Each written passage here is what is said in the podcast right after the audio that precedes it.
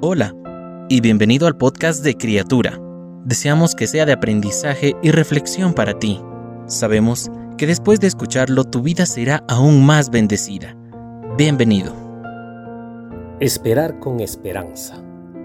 Romanos capítulo 12 versículos 9 al 13 dice, El amor sea sin fingimiento, aborreced lo malo, seguid lo bueno, amaos los unos a los otros con amor fraternal, en cuanto a honra prefiriéndoos los unos a los otros.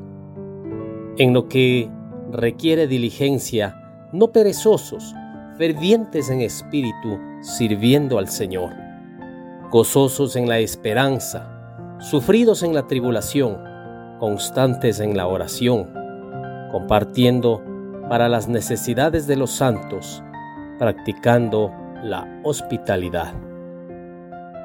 Rogelio fue un mesero durante unas vacaciones en una casa.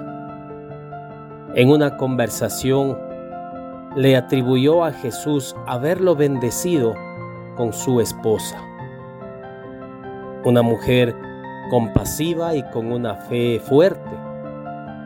Después de tener a su primer bebé, Dios le dio la oportunidad de ayudar a cuidar a su sobrina que tenía síndrome de Down. Poco después su suegra necesitó que la llevaran a vivir con ellos para cuidarla.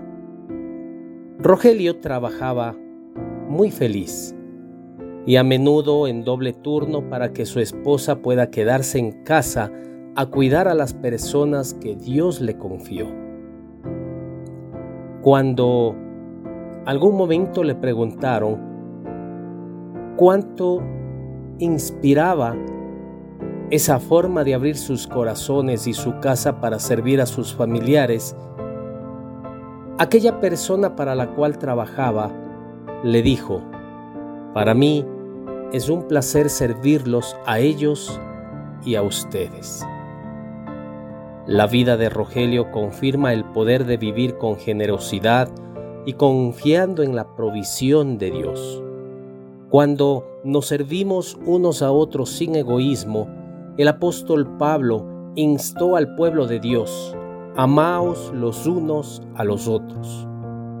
Gozosos en la esperanza, sufridos en la tribulación, constantes en la oración, compartiendo para las necesidades de los santos y practicando la hospitalidad. Nuestra vida puede cambiar en un instante y en circunstancias aparentemente imposibles de soportar. Pero cuando estamos dispuestos a compartir todo lo que Dios nos ha dado y esperamos en Él, su amor nos sostiene juntos.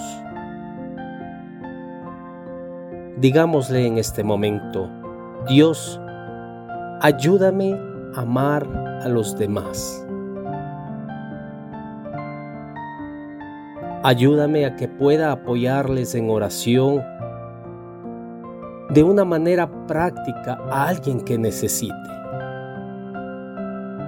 Así como Dios utiliza a todos aquellos para sostener a los débiles, para sostener a los necesitados. Gracias te damos, Señor, en el nombre de Jesús. Amén. Cada una de las palabras que se dijeron hoy fueron un mensaje directo del Señor para ti. Oramos para que Dios siga bendiciéndote. Si no lo has hecho, te invitamos a que te suscribas y compartas este podcast y puedas llegar a más personas. Deseamos que cada día seas una nueva criatura.